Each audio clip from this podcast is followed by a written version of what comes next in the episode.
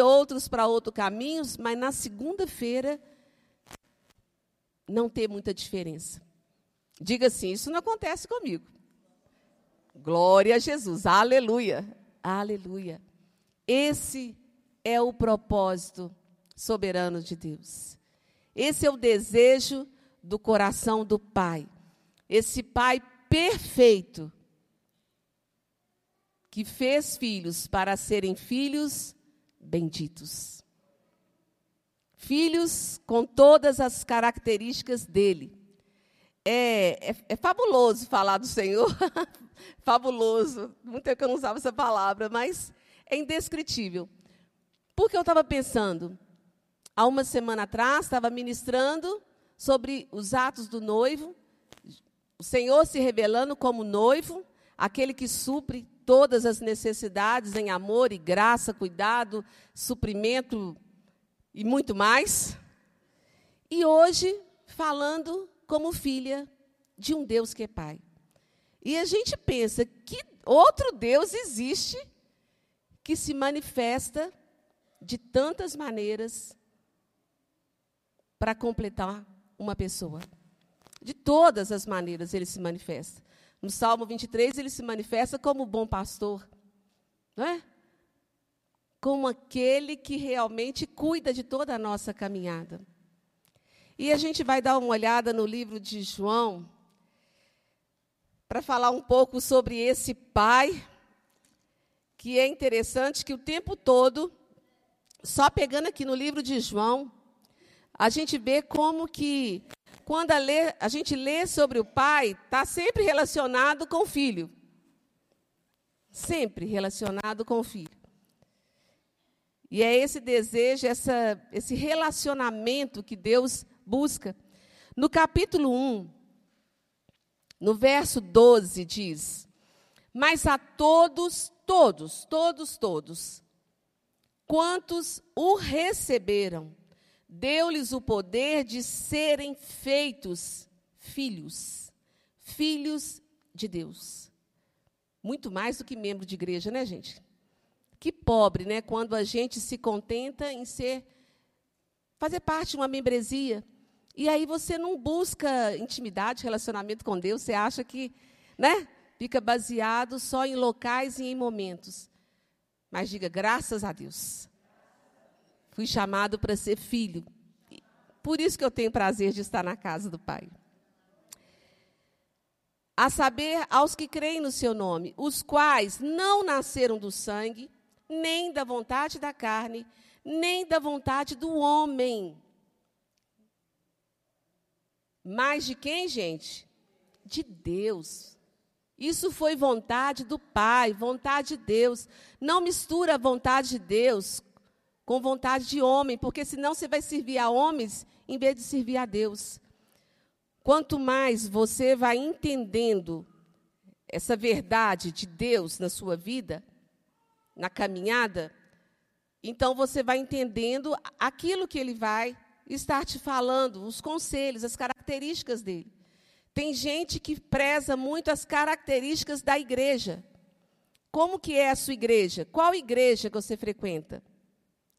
Mas deveria ser a pergunta seguinte: quem é seu pai? Quem é seu Deus?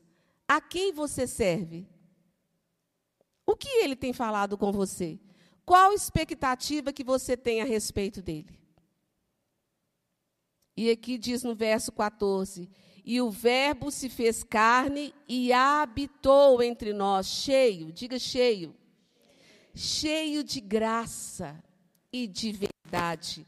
Ele não é mentiroso, ele é a verdade. E vimos a sua glória, glória como do unigênito do Pai, como de Jesus. E no verso 16 diz: Porque todos nós temos recebido da sua plenitude e graça sobre graça. Amém? Tem alguém aqui que está recebendo graça sobre graça? Está recebendo a plenitude? Se você não está recebendo, preste atenção, porque em Jeremias 17 diz que por ti mesmo te privarás da tua herança. Não é por causa de Deus, é por você. E continuando aqui para falar de Deus Pai, aí a gente vai falando do Filho. E diz aqui em João 4, verso 23. Nós vamos caminhar um tiquinho só aqui no livro de João. Verso 23 diz: Mas vem a hora, e já chegou. Já chegou a hora. Em que os verdadeiros adoradores adorarão o Pai em espírito e em verdade. Porque são estes que o Pai procura para seus adoradores. Às vezes a gente pode procurar né, adoradores segundo o nosso coração, segundo a nossa expectativa. Mas biblicamente aqui diz: o Pai procura para seus adoradores aqueles que adoram o quê? Em espírito e em verdade em espírito e em verdade. Estes são os verdadeiros adoradores. A gente na caminhada deve dar assim, um, um pouco de, vamos dizer, umas manotinhas, né, gente? Tipo assim, uau, aquele grupo, aquele louvor, aquele isso. E nem sempre, nem sempre terá conquistado o coração de Deus. O desejo do coração de Deus é que seja adorado em espírito e em verdade. Porque passou disso para ele, são ecos.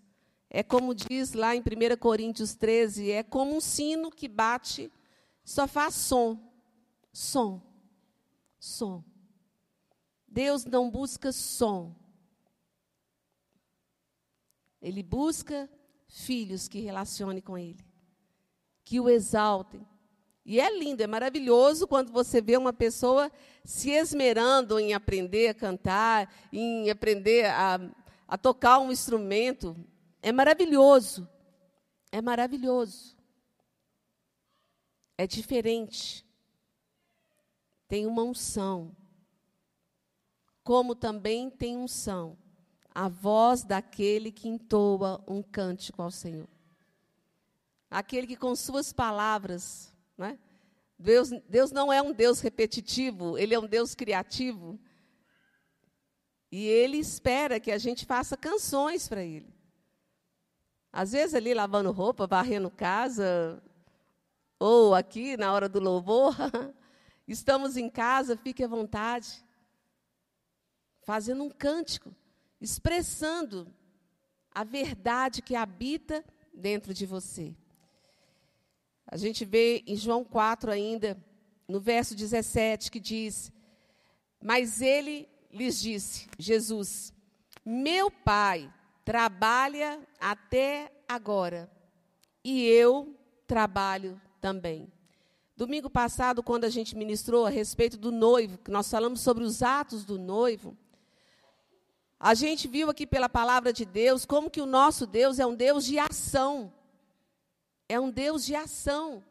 O tempo inteiro ele expressa o amor através de atitudes, de ações.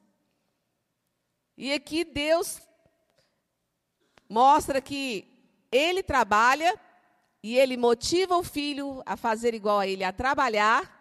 Sendo assim, nós nós também, filhos de Deus, tem filhos aqui? Deve existir essa expressão dentro de nós, esse desejo de fazer algo agradável ao Senhor. Seja acertar uma cadeira, seja mandar, enviar uma mensagem, seja emprestar um livro, seja conversar, motivar, Trabalhe com a sua boca, trabalhe com as suas mãos, trabalhe com os seus pés. Quão formosos são os pés daquele que anuncia as boas novas. Quantas pessoas se apressam para caminhos tão escusos, caminhos que não glorificam a Deus, caminhos de morte, como está escrito lá em Provérbios, quando ali eles tentam enredar as pessoas e fala: vem, vem andar comigo, que eu vou encher sua bolsa, nós vamos assaltar, nós vamos roubar e nós vamos ter muito. E aí o Senhor fala, no livro de Provérbios, cuidado, cuidado. A maior disposição que pode haver na vida do cristão é de servir ao Senhor. Eu lembrei aqui, gente, quando né, lá no iníciozinho, aliás, no tempo de célula ainda, né, Jonas? 25 anos atrás. Mas eu ficava assim, nossa, hoje eu tenho que lavar roupa porque quinta-feira tem célula. Aí na terça-feira eu ficava, não, hoje eu tenho que lavar a cozinha porque quinta-feira tem célula. Aí na quarta-feira, não, eu tenho que fazer o sacolão porque quinta-feira tem célula. Gente, a cela na quinta-feira, de 8 às 9, vamos colocar de 8 às 10. Mas olha, como que naquela época a minha mentalidade ainda estava tão restrita, como que eu me sentia tão incapaz, tão incapaz, não sabia administrar um tempo, não sabia administrar a minha vida com prazer no Senhor, então ficava tudo tão engessado. Mas aí, Glória a Deus, aleluia. Ele colocou uma igreja na minha casa e aí deu para mim aprender que dá, dá para você servir ao Senhor todos os dias com alegria. Dá para manter a casa organizada, a comida pronta, dá para você trabalhar, dá para você servir ao Senhor. A vida com Deus é multiplicada em forças, em motivação, em sabedoria. Quantas pessoas vivem só para trabalhar? Aí ajuntam um tesouro na terra, esforçam tanto, passam essa vida, passam, passam. Não deixam marcas, não deixam legados. São pessoas que passam. E aí? Ah, mas ganharam muito. Aham. Uhum. Ganharam? Isso é ganhar? Isso é ganhar? Tem pessoas que às vezes podem não ganhar um salário mínimo, mas que vida plena. Vocês conhecem gente assim? Gente, eu, eu acho incrível. Como que estabelece tantas coisas na vida e consegue. A outro dia mesmo eu vi um testemunho, até de uma pessoa daqui mesmo, é, mas eu achei tão lindo que ela falou assim: olha, eu estou cuidando de três crianças. E eu ganho. É, ah, ah, é rosinha, viu, gente? Todo mundo pode saber. É porque eu achei muito lindo. Ela falando: olha, sabe, tia Miriam, né, que eu tenho mais cara de tia que pastora, né, gente? Sabe, tia Miriam, eu eu estou assim com três, tomando conta de três crianças, e aí apareceu uma pessoa lá na rua com necessidade. E aí eu peguei e falei assim: não, fica tranquila, eu vou te dar uma criança para você cuidar eu fico ainda com duas. Eu falei, eita, essa é rica. Essa é rica. Essa é rica, essa entendeu. Está vivendo, está distribuindo, inclusive. Né? Trabalha, meu irmão, para a glória do Senhor. E no verso 19 diz aí de João 4, João 5. Então lhes falou Jesus, em verdade, eita Deus a verdade, né? E aí, para um povo para um público, né, na época que, que vivia em tanta mentira, era interessante como que Jesus ele conversava dizendo: "Ó, oh, eu estou falando a verdade. Eu estou falando a verdade". Porque ele sabia da hipocrisia, né, dos fariseus, dos saduceus. Então, ele dizia: "Eu falo a verdade". Tem aceitas aí dos mentirosos, tem os mentirosos, mas eu falo a verdade. Em verdade, em verdade vos digo que o filho nada, diga nada, nada pode fazer de si mesmo, senão somente aquilo que vir fazer o Pai. Porque tudo o que este fizer, o filho também semelhantemente o faz. Porque o Pai ama o filho e lhe mostra tudo o que faz. E maiores obras do que estas lhe mostrará, para que vos maravilheis. Pois assim como o Pai ressuscita e vivifica os mortos, assim também o Filho vivifica aqueles a quem quer. E o Pai a ninguém julga, mas ao Filho confiou todo o julgamento, a fim de que todos honrem o Filho do modo porque honram o Pai. Quem não honra o Filho, não honra o Pai que o enviou. Quem não dá crédito, quem não valoriza o sacrifício de Jesus na cruz do Calvário e coloca como coisa qualquer, a ponto de não ter motivação alguma de se envolver com ele. Até com pessoas se envolve, mas com ele, não. Esses estão desonrando tanto ao pai, porque estão desonrando o filho. E aqui diz que o filho, ele não faz nada, nada. Jesus Cristo, ele não faz nada sem a aprovação, sem a direção, sem a conivência do Pai. Nós vamos falar isso um pouquinho mais quando a gente chegar em João 10. João 5 ainda, no verso 37. Não, João 6. João 6, 37. Todo aquele que o Pai me dá, esse virá a mim. E o que vem a mim, de modo nenhum, de modo nenhum o lançarei fora. Porque eu desci do céu, não para fazer a minha própria vontade. A vontade de quem então? A vontade daquele que me enviou. E a vontade de quem me enviou é esta: que nenhum eu perca de todos os que me deu, pelo contrário, eu o ressuscitarei no último dia. De fato, a vontade de meu Pai é que todo homem que vir o Filho e nele crer tenha a vida eterna e o ressuscitarei no último dia. A vontade do Pai. Ide por todo mundo, pregai o Evangelho. Fala das boas notícias. Tem gente que fala tanta coisa tanta. Essa semana mesmo, ah, nem lembro onde que eu estava, mas assim, é, achei interessante que uma pessoa falou com tanta convicção é, é uma, é, um, um, caso né, que apareceu no jornal é, de um artista, porque o, o pai parece que não está é, cuidando do filho porque a esposa está tirando do filho, sei lá, um negócio desse tipo. Mas aí eu fiquei escutando porque a pessoa falou, eu, uma outra pessoa, e essa que eu não conhecia chegou e começou a contar o caso para essa que estava comigo. E eu fiquei assim penalizada de ver a credibilidade daquela mulher com notícias de jornais. Eu fiquei impressionada com a credibilidade dela. Não, porque esse homem, vida de artista, situações para ganhar dinheiro, para dar ibope no jornal, aí dois dias deu dinheiro esse, aí agora já caiu a notícia, aí daqui a pouco vamos para outra notícia. Isso daí, né, gente? Mas eu fiquei tão impressionada, e aí eu, eu fiquei tão comovida, eu, eu tive tanta compaixão que eu comecei a conversar um pouco com aquela moça.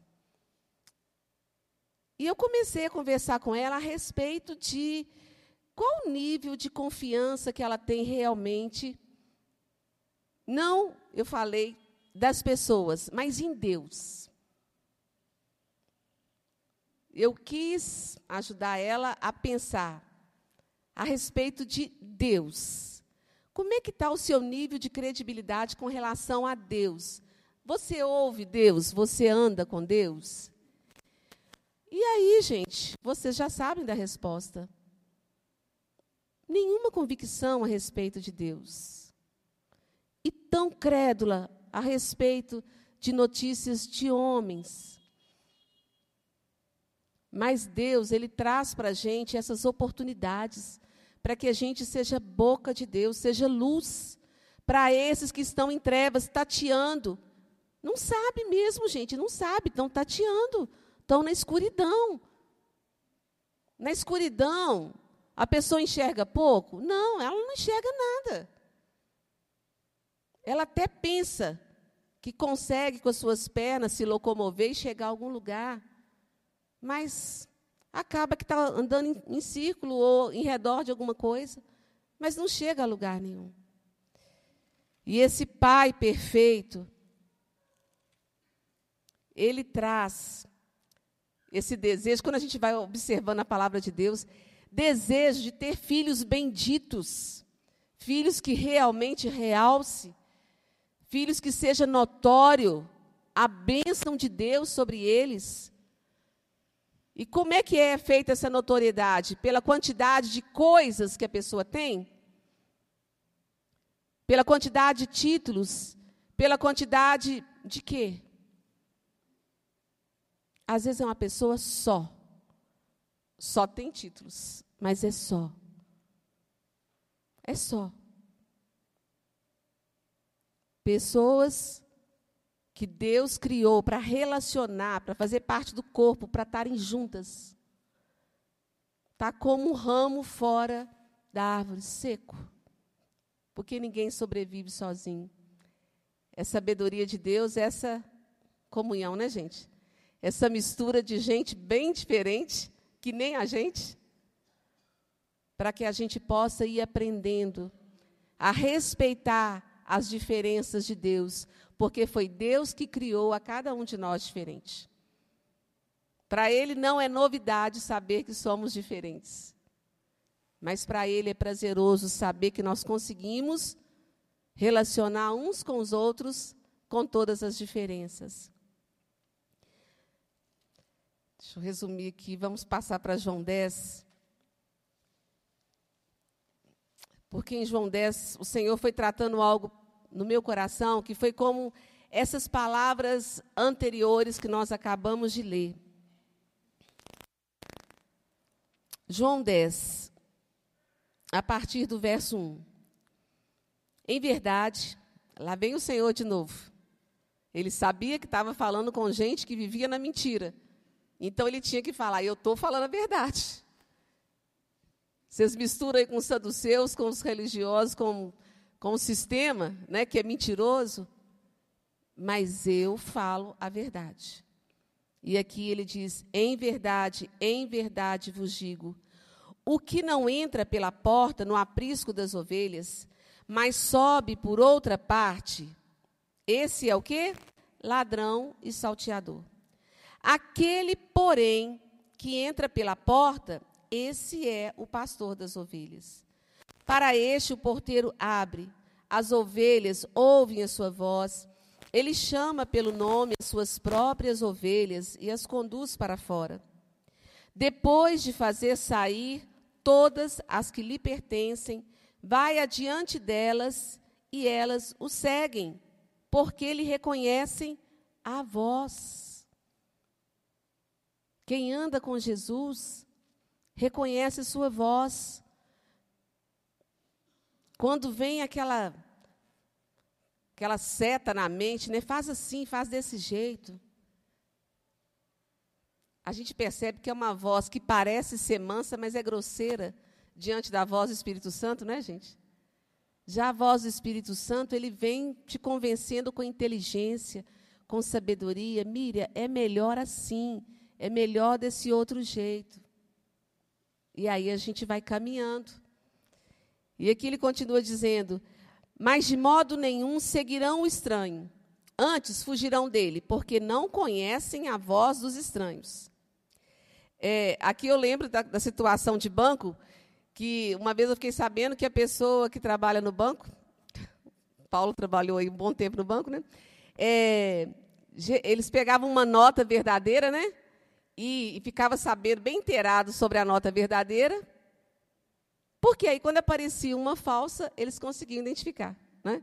Só que tem gente que fica gastando tempo pesquisando, estudando sobre notas falsas, sobre isso, sobre aquilo. Gente, está aqui na nossa mão a verdadeira, a verdadeira. Né? Vamos, vamos aplicar o nosso coração para entendê-la. Onde que eu parei, gente? Cinco. Ok. Mas de modo nenhum seguirão o estranho, antes fugirão dele, porque não conhecem a voz dos estranhos. Jesus lhes propôs esta parábola, mas eles não compreenderam o sentido daquilo que lhes falava. Jesus, pois, lhes afirmou de novo, de novo, em verdade, em verdade, vos digo, eu sou a porta das ovelhas. Todos, aqui não fala de um, todos, todos quantos vieram antes de mim são quê? Ladrões e salteadores. Todos quanto vieram antes de mim são ladrões e salteadores. Mas as ovelhas não lhes deram ouvido. Eu sou a porta, eu sou a porta, Jesus. Se alguém entrar por mim, será salvo. Oh, e esse salvo é amplo. Às vezes a gente pensa só com relação à vida eterna, mas dia a dia a salvação é tremenda né, na vida do Filho de Deus. O ladrão não, entrará e sairá e achará passagem. Verso 9, completando. Verso 10: O ladrão vem somente para roubar, matar e destruir. Eu vim para que tenham vida não é faz de conta, não, não é passar os dias, não. Para que tenham vida e a tenham em abundância. Às vezes a gente se apega ao verso 10, né? O ladrão vem somente para roubar, matar e destruir, e a gente entende aqui que o ladrão é só o diabo. É só o diabo que não passa pela porta. Mas a gente vai ver que no verso 8 diz: Todos, todos quantos vieram antes de mim são ladrões e salteadores. Eu sou a porta. O que que o Senhor quer dizer? Que aquilo que você faz sem passar por Jesus é ladrão e salteador. Aquilo que você faz sem passar por Jesus é atitude de quem está querendo roubar a vontade de Deus, a glória de Deus, o propósito de Deus. Está entendendo, igreja? Todos quantos procuram fazer as coisas de si próprio e não passam pela porta, e não passam por Jesus, e não buscam o seu conselho, são ladrões e salteadores. E não estão ouvindo o conselho de Deus. É por isso que lá em Apocalipse muitos vão chegar e falar: "Nossa, mas eu eu fazia tanta coisa. Fazia isso, fazia aquilo. É mesmo? Listinha grande, né? Mas eu não fiquei sabendo nada disso. Você nunca buscou meu conselho? Você nem se interessava pela minha vontade, de tanta vontade de agradar homens? Fazia performance de homem, vontade de homem, viveu dias de homem. Passe pela porta. Eu estou indo aconselhar uma pessoa. Jesus eu quero estar aconselhando, passando pelo Senhor. Através da vida do Senhor em mim. Ah, mas eu já fiz isso tantas vezes. Quantas pessoas, às vezes num aconselhamento, eu sempre gosto de orar pelas pessoas que eu já marquei, os horários, ou mesmo quando chega e eu não estava esperando. E enquanto a pessoa está falando, eu fico conversando com o Espírito Santo e dizendo: Espírito Santo, eu não tenho a mínima ideia do que dizer. Eu nem sei se essa pessoa está falando com o emocional abalado ou se ela está sendo parcial e deixando outra pessoa de lado. Não sei, eu não conheço o coração dela. Espírito Santo, eu quero ser tua boca. Um líder de célula, que oportunidade ímpar de pastorear. Jesus, eu estou passando por ti. Eu estou buscando a tua bênção, porque a tua bênção faz toda a diferença.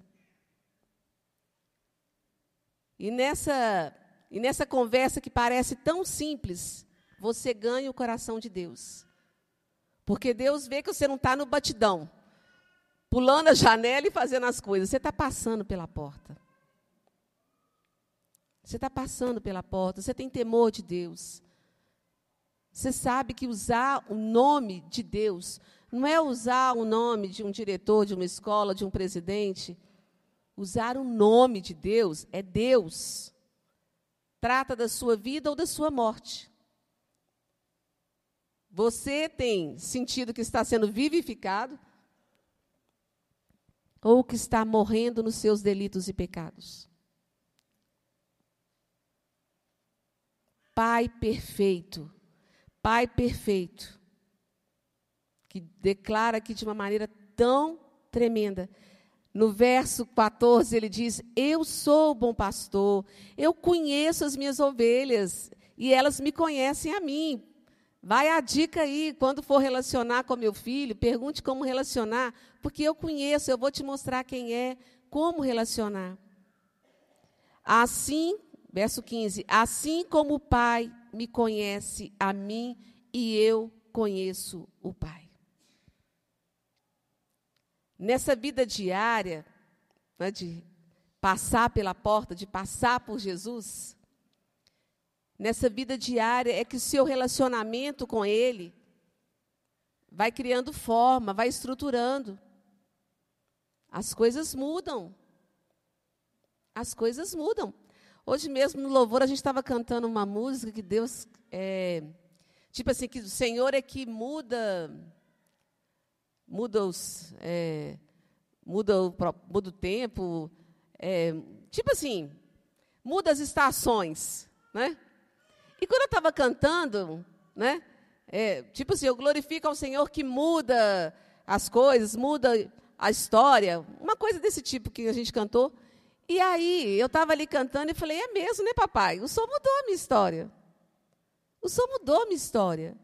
Eu estou vivendo uma etapa super nova da minha vida. Super nova. E não foi o inimigo que mudou. Foi Deus que me trouxe para essa nova etapa.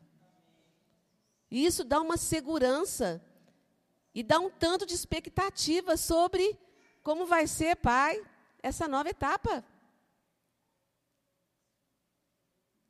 Mas se você não tem a segurança de que Deus que muda as etapas, que Ele que muda os tempos e modo, aí você se agarra ali.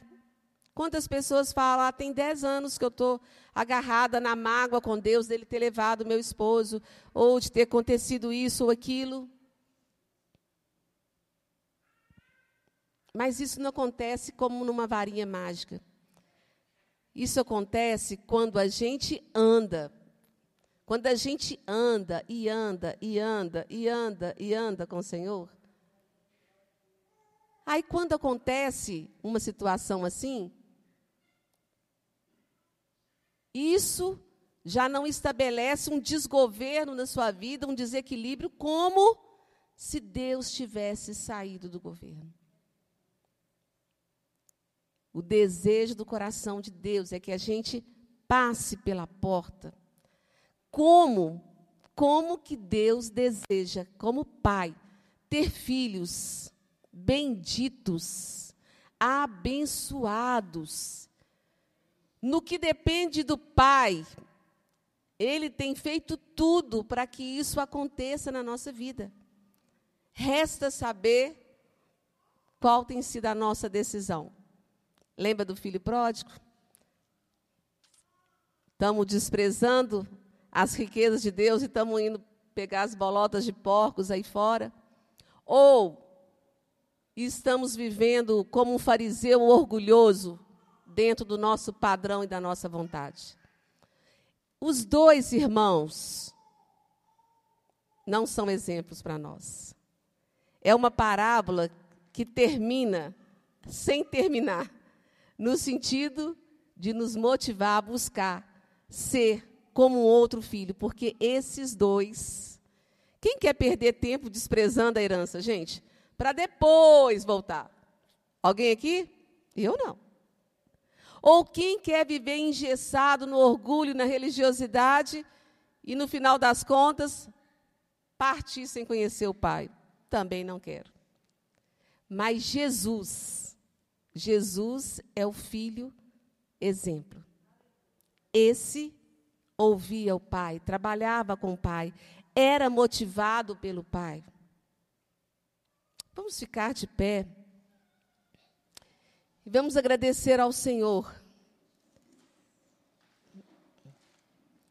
Esse plano maravilhoso.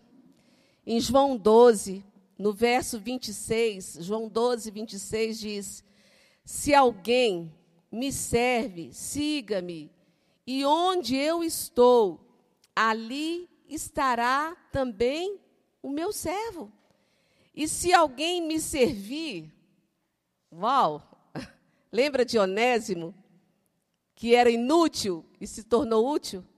E se alguém me servir, ele receberá a honra da parte de Deus.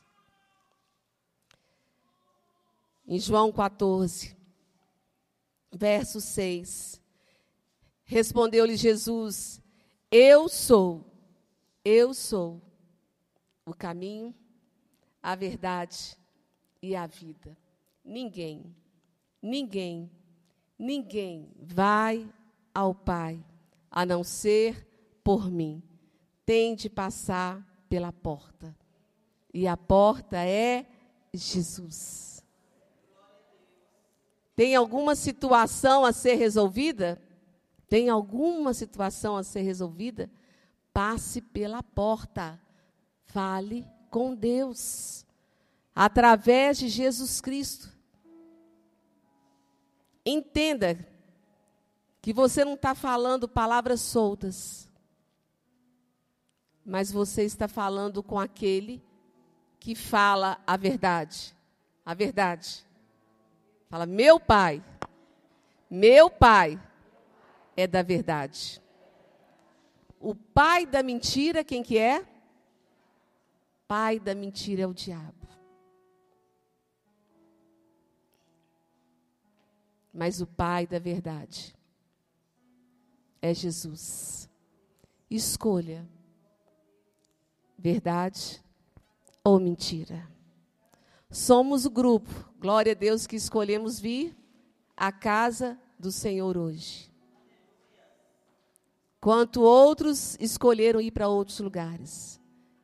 Mas que amanhã, que amanhã, a gente possa ter essa idoneidade, essa integridade de viver na verdade, de falar, Pai, a mesma que saiu ontem para ir na casa do Senhor, ouvir a tua palavra e adorar o teu nome, é que começa, é que vive essa segunda-feira. Juntos, Pai, juntos. Eu não quero fazer nada. Porque em 2 Coríntios 5,3 diz que, aliás, 3,5, que a gente nem pensar nem pensar como convém a gente sabe.